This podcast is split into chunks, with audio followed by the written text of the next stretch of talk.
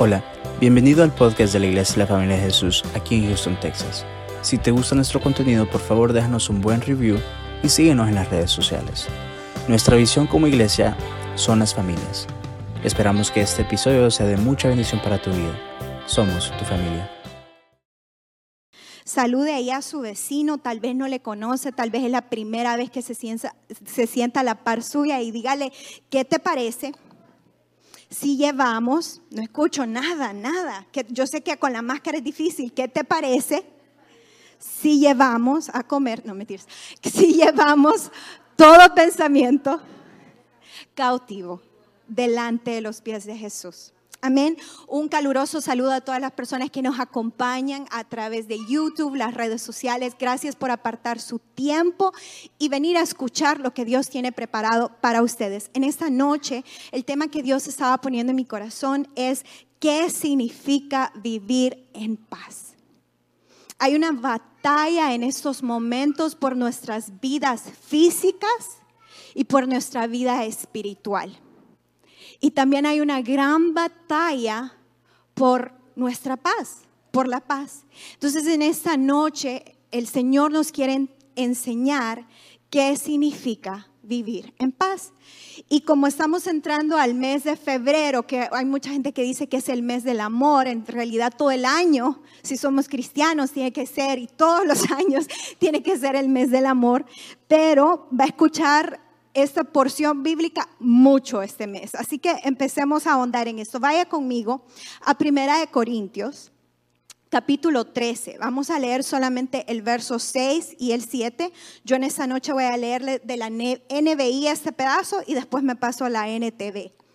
Primera de Corintios, capítulo 13, versos del 6 al 7. Y si lo tiene, me da un fuerte amén solo atrás. Está ahí en la pantalla también, pero me encantaría que usted lo pueda ver ahí enfrente de usted y si lo quiere subrayar, lo puede subrayar. Dice así, el amor no se deleita en la, en la maldad, sino que se regocija con la verdad. O sea, que no se alegra. Hay una versión que, que dice, creo que es la NTV, que dice, el amor no se alegra de lo malo pero aquí la parte importante es que se regocija, pudiera decir con el bien, pero no dice con el bien, dice que se regocija con la verdad.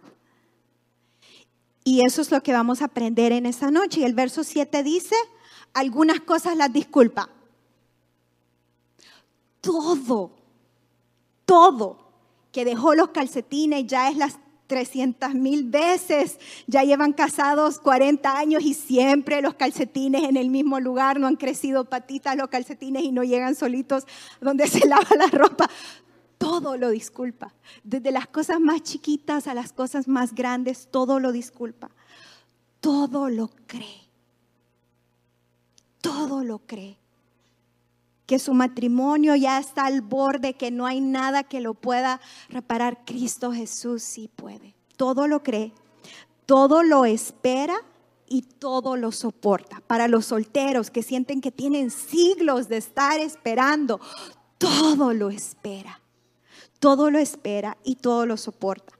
Ahora, dicho esto, este verso va a tener mucho que ver con esta porción de la Biblia, esta historia. Aquí nos vamos a quedar, aquí vamos a aterrizar y aquí vamos a desempacar maletas. Quiero que vaya conmigo a Lucas capítulo 19. Vamos a leer del verso 28 hasta el 44. Vamos a ir frenando, leyendo, frenando, leyendo y platicando de lo que estamos leyendo. Así que vaya conmigo a Lucas capítulo 19, versos del 28 al 44. Yo voy a estar leyendo de la NTV.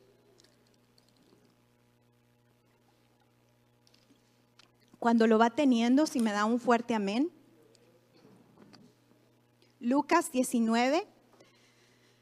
Eh, si alguien me puede encender las luces de aquí, creo que quedaron apagadas, pero tengo miedo que me pase lo que le pasó a alguno de los discípulos y se me duerma alguien y caiga. ok, Lucas capítulo 19, versos del 28 al 44. Empezamos en el 28, dice así. Después de contar esa historia, Jesús siguió rumbo a Jerusalén, caminando delante de sus discípulos. el verso 29. Al llegar a las ciudades de Betfage y Betania, en el monte de los olivos, mandó a dos discípulos que se le adelantaran. Ahí frenamos. Entonces encontramos a Jesús que han pasado cosas antes de que empiece a dar instrucciones en esta historia. ¿Qué ha pasado antes de esto?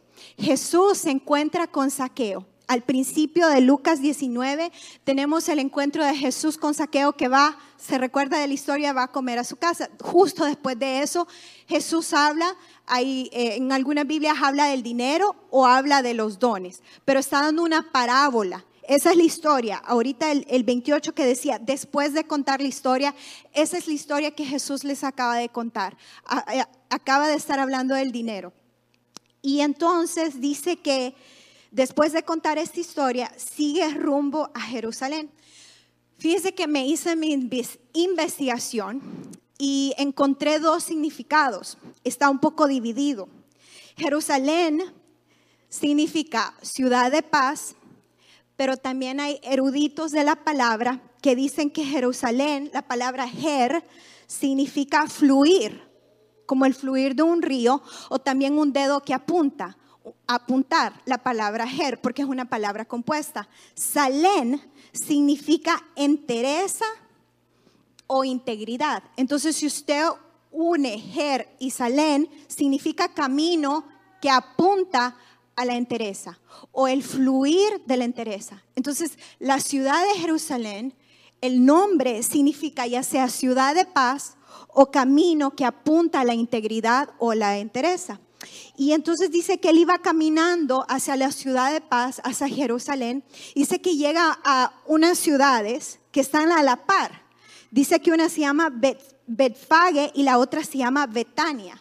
El nombre Betfage significa higos y el nombre eh, Betania significa miseria o aflicción. Fíjense que qué interesante es que dos ciudades vecinas son completamente contrarias, porque los, los higos para ese tiempo significaban abundancia, significaban riqueza. Y la ciudad que está a la par, que se llama Betania, significa miseria, pobreza y aflicción. Entonces Jesús viene y está en medio de estas dos ciudades y dice en el monte de los olivos. El monte de los olivos pasan muchas cosas en el monte de los olivos. El monte de los olivos es el mismo monte de Getsemaní. Se le refiere como monte de los olivos o Getsemaní. Getsemaní significa prensa de aceite. Pero aquí en, el monte de los olivos, por ejemplo, Elías tiene un encuentro con el Señor. ¿Se recuerda la parte que eh, pasa el suave silbido y ahí estaba el Señor? En este monte es. También en este monte es donde el pueblo cuando sale de Egipto y viene a rendir culto es en este monte. Aquí en este monte es donde se le entregan las tablas del pacto a Moisés los diez mandamientos. Aquí en este monte de los olivos o Getsemaní es donde David cuando va subiendo el monte, lo va corriendo de Absalón porque lo quiere matar, lo, lo rechazan le tiran piedras y todo eso. Es justo a la subida de este monte. Entonces ese monte es muy importante en la Biblia. Entonces dice que Jesús estaba en medio de estas dos ciudades, en este monte, en esta historia. Y entonces dice que manda a los discípulos que se adelanten. Y ahora vamos a escuchar las instrucciones que Jesús le da. Vaya conmigo al verso 30 siempre de ahí del 19, les dice, vayan a la aldea que está ahí, les dijo, al entrar verán un burrito atado que nadie ha montado. Desátenlo, tráiganlo aquí. Si alguien les pregunta por qué desatan al burrito, simplemente digan, el Señor lo necesita. Entonces la instrucción que Jesús les da a sus discípulos es, vayan a esa ciudad y en esa ciudad van a encontrar un burrito.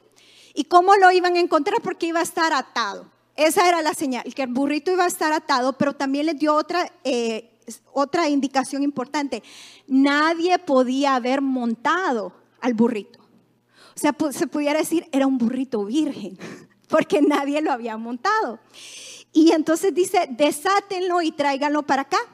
Y entonces de ahí les dice, si alguien les preguntan por qué están haciendo eso, su respuesta, Simplemente tiene que ser el Señor lo necesita. Y punto. Es una indicación un poco extraña. Amén. Fíjese que a mí me llamaba la atención, no me parecía tan raro que el burrito no fuera montado. Eso me parece normal hasta cierto punto porque lo iba, lo iba a montar Jesús. Pero me llama la atención que él escogiera un burrito. Yo pensaba, ¿por qué no escogió un caballo?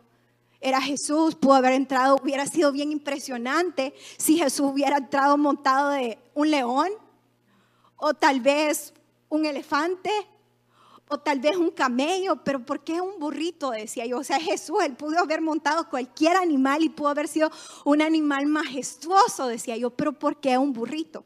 Y me voy dando cuenta, o sea, que el burrito, y lo puede encontrar en segunda de Samuel, era el carro real del linaje de David.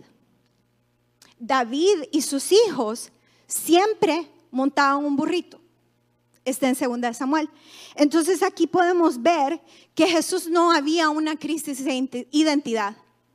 Él sabía que era el rey de reyes y que su linaje pertenecía a la tribu de David. Y entonces es una manera de mandarle una señal al pueblo que aquí venía el rey y que era el rey del linaje de David. Entonces no llegó en Uber, sino que de verdad entró en un Tesla. El Tesla era el burrito. Entonces seguimos leyendo. Dice así en el 32. Así que ellos fueron y encontraron el burrito tal como lo había dicho Jesús. Y efectivamente, mientras lo desataban, los dueños le preguntaron, ¿por qué desatan al burrito? Y los discípulos simplemente contestaron, el Señor lo necesita. Miren, esta es la parte más cómica, por así decirlo, o que a mí más me, me llama la atención porque me, me identifico con los discípulos. Creo que a la mayoría de nosotros Jesús nos pide cosas, que hagamos cosas en las que nosotros no podemos razonar. Yo no sé si ha habido algún momento en su vida que Jesús le está pidiendo algo en fe y usted dice, Señor, eso no tiene ningún sentido. Lo que tú me estás pidiendo, no lo entiendo. Y encima de eso, es algo bastante incómodo lo que nos pide. Porque lo que Él quiere es que nosotros ejercitemos nuestra fe, que confiemos plenamente en Él y simplemente lo hagamos, que no lo cuestionemos y lo hagamos.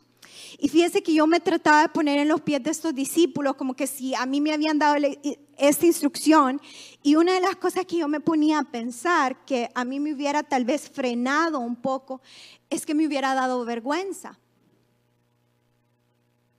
estar desatando un burrito que no me pertenece a mí, que si me piden dinero por él, recuerda que eran los discípulos, no tenían casa, no, era raro, no tenían propiedad, entonces si me hubieran dicho, ok, te presto el burrito, pero me lo tenés que pagar, pero te vendo el burrito, pero me lo tenés, que dar dinero o te lo, te lo rento. Entonces, me hubiera dado bastante vergüenza que me dijeran algo, la verdad.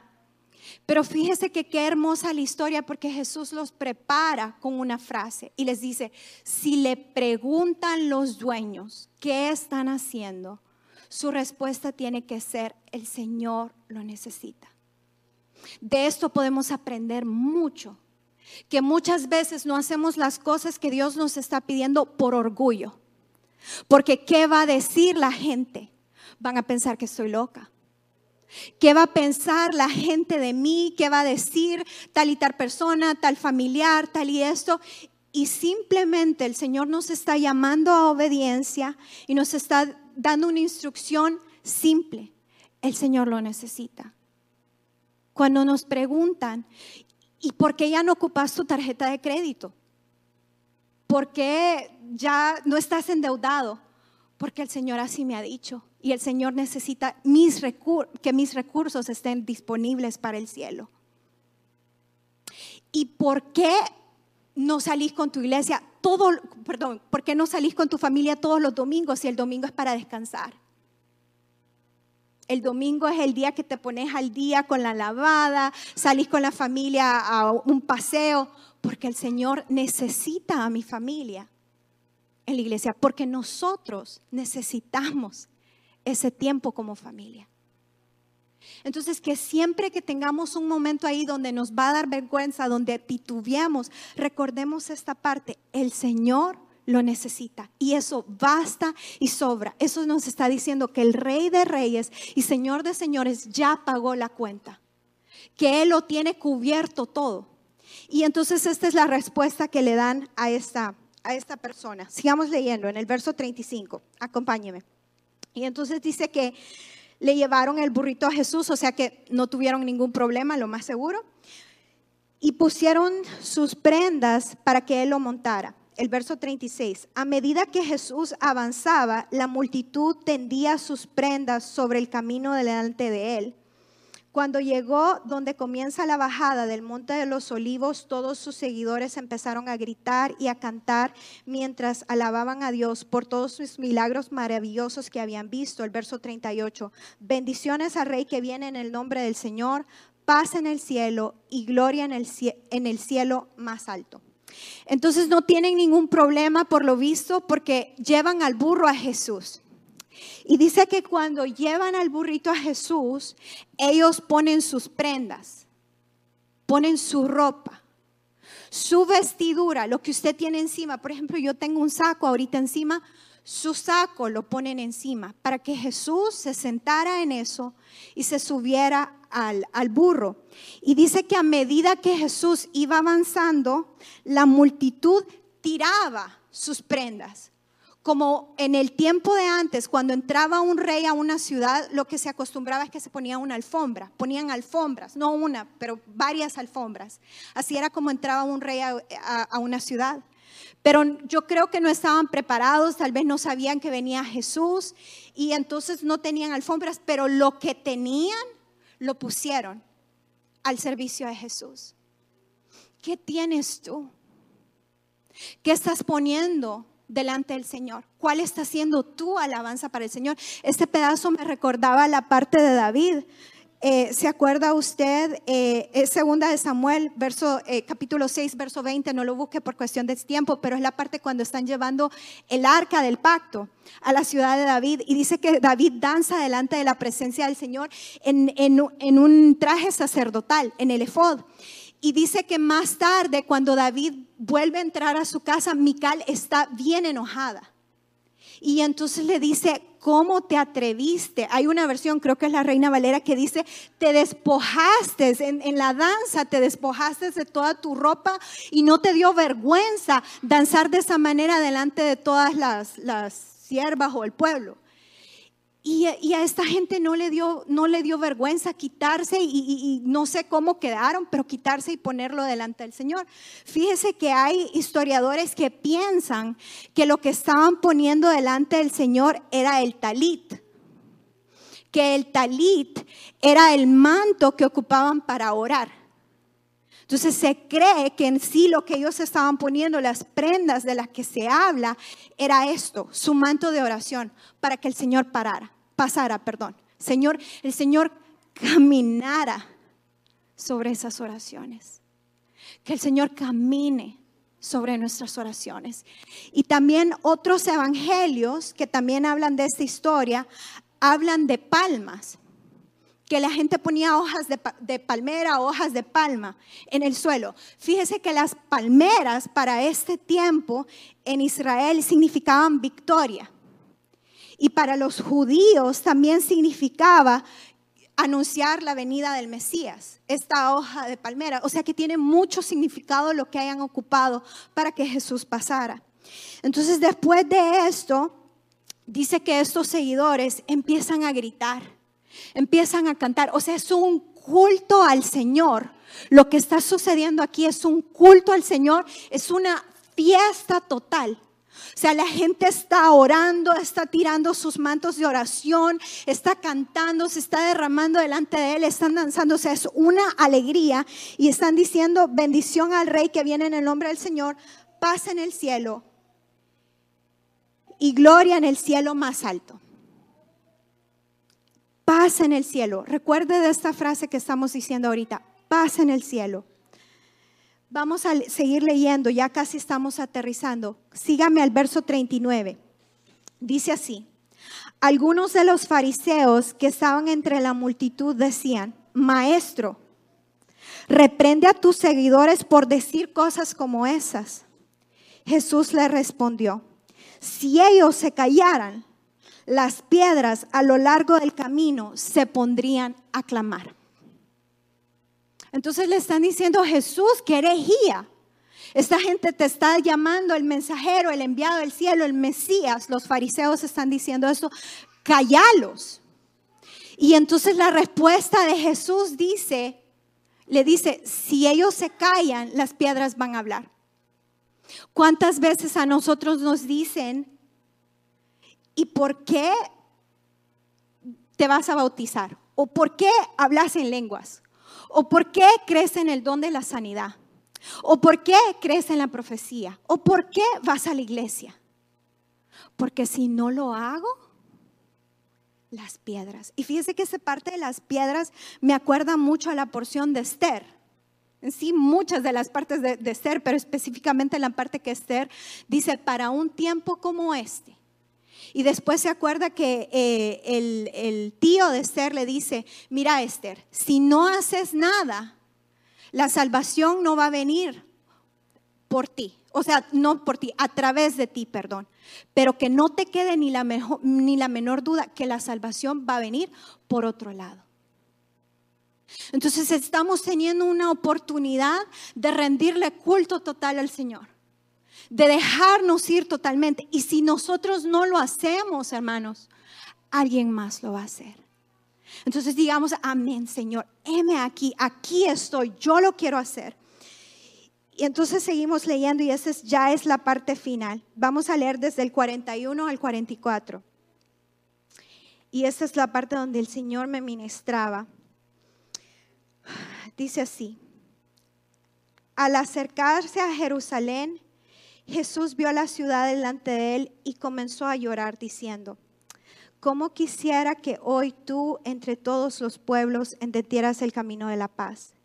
Pero ahora es demasiado tarde y la paz está oculta a tus ojos. No pasará mucho tiempo antes de que tus enemigos construyan moradas que te rodeen y te encierren por todos lados. Te aplastarán contra el suelo y tus hijos contigo. Tus enemigos no dejarán una sola piedra en su lugar porque no reconociste cuando Dios te visitó.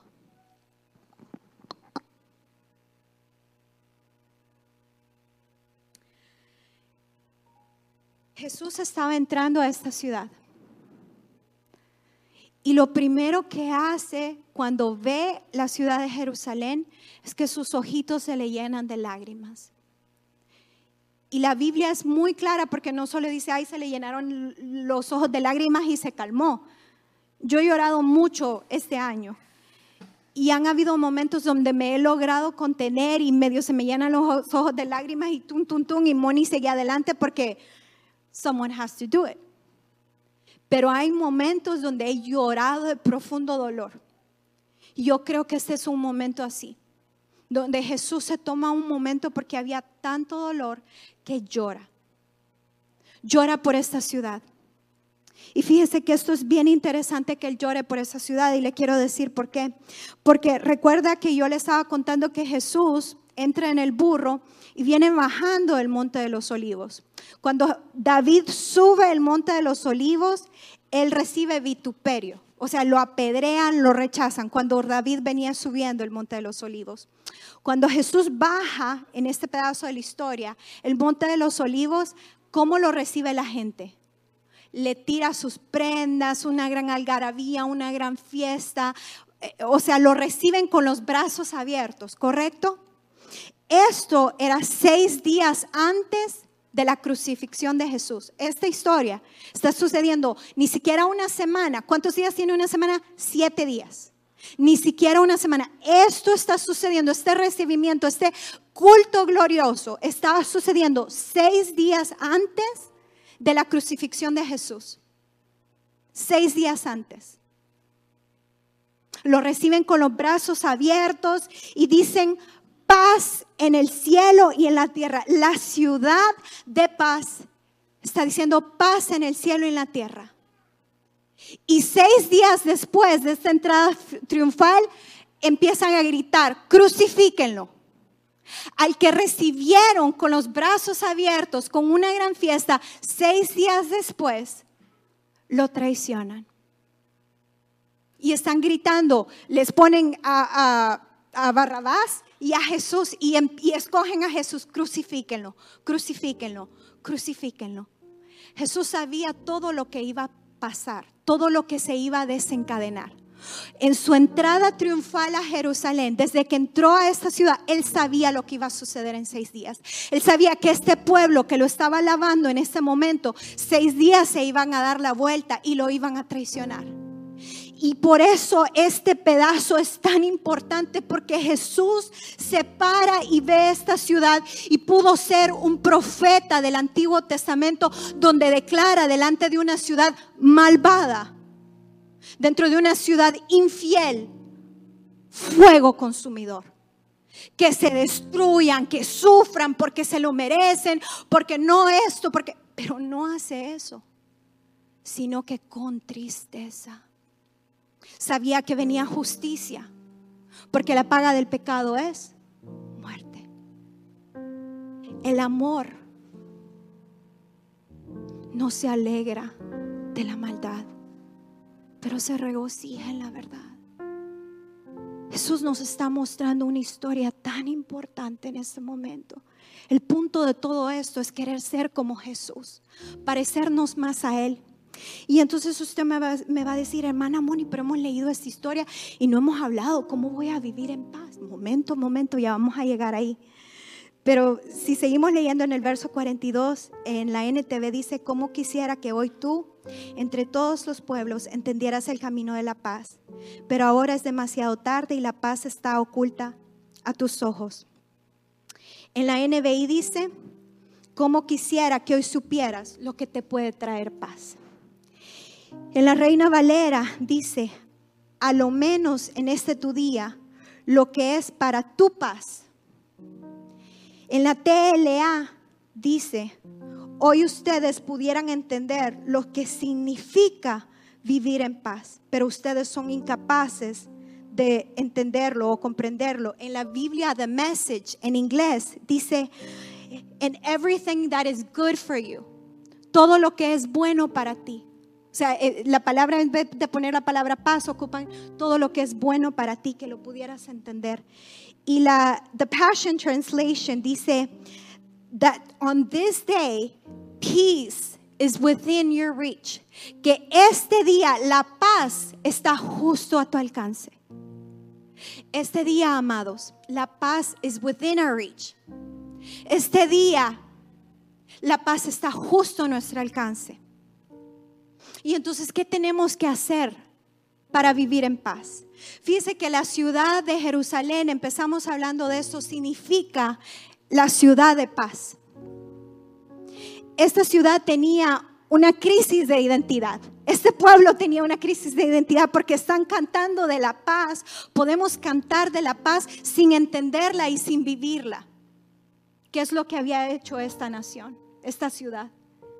Y estaba teniendo una crisis de identidad, pero entra por sus puertas el que nunca ha tenido una crisis de identidad, el que sabe quién es, el Hijo del Rey de Reyes y Señor de Señores, es que está a la derecha de Dios Padre. El Cordero perfecto e inmolado, el autor y consumador de nuestra fe, el príncipe, el príncipe, el príncipe de paz. Y entonces, ¿qué tenemos que hacer para vivir o qué significa vivir en paz? Agarrarnos de Jesús. Amar como Jesús. Y saber cuál es nuestra identidad como hijos de Dios para poder vivir en paz. Fíjese que tenemos que dejar nuestro orgullo a un lado para poder vivir en paz. Jesús pudo haberse llenado de orgullo y decir, estas ciudades que ahorita me los, ahorita los destruyo. Y le pudo haber sido, se pudo haber llenado de orgullo. ¿Cuántas veces nos pasa que sentimos que tenemos la razón? Es que yo tengo la razón, es que nos sentimos Frank Sinatra, a mi manera. mi camino es el mejor. Nos llenamos de orgullo. Cuando tal vez estamos tomando una decisión con nuestros esposos, como esposas después, cuando las cosas no resultan, ajá, porque no me hiciste caso. Tenemos la tacita, Mr. Right, el que siempre está correcto, y la de la mujer, Mrs. Always Right, la que siempre tiene la razón. Andamos ahí como la pantera rosa, esperando que, que, sufran, esperando que llegue el momento de la justicia para decir, ajá, yo sabía que yo te dije que te iba a ir mal. Yo te dije que te ibas a ir a dar en los dientes, pero no me hiciste caso. ¿Eso es amor o es orgullo, amados? We're waiting for their demise. Estamos esperando por su ruina o por su destrucción o verdaderamente sentimos dolor en nuestro corazón y estamos orando y estamos amando. Fíjese que escuchaba hace tiempos que el que ama más es el que perdona. El que ama más es el que perdona. Y pensaba en Moisés. Dice la palabra del Señor que Moisés fue manso y humilde. ¿Se recuerda? Como Jesús, parecidas las cualidades en ese lado, pero yo me ponía a pensar, Moisés pasó tantas situaciones con el pueblo, los dejaba cinco segundos solos y ¿qué hacían? Otro ídolo. Cinco segundos solo y se ponían a quejar, lo traicionaban. Pero ¿qué es lo que llevó a Moisés a vivir en paz? ¿Cómo la logró Moisés para que no le diera un ataque al, corazón a sus 36 años de vida con esta congregación en el desierto? Ser humilde y manso. Ese es el secreto de vivir en paz. Estamos viviendo en un tiempo donde queremos tener la razón. Mi partido político es el correcto mis creencias en la medicina es lo correcto. Y nos llenamos de orgullo y de soberbia. Y cuando alguien se enferma, ¿nos gozamos o nos duele? Vengamos delante del Señor y examinemos nuestro corazón y digámosle, Señor, quiero que cierre sus ojos ahí donde está. Y Señor, examina mi corazón. Cantábamos en esa noche, tu humildad puso el jardín en mí. Señor Jesús, vuelve a poner el jardín en nosotros. Señor, trae humildad, trae un espíritu manso y humilde, Jesús.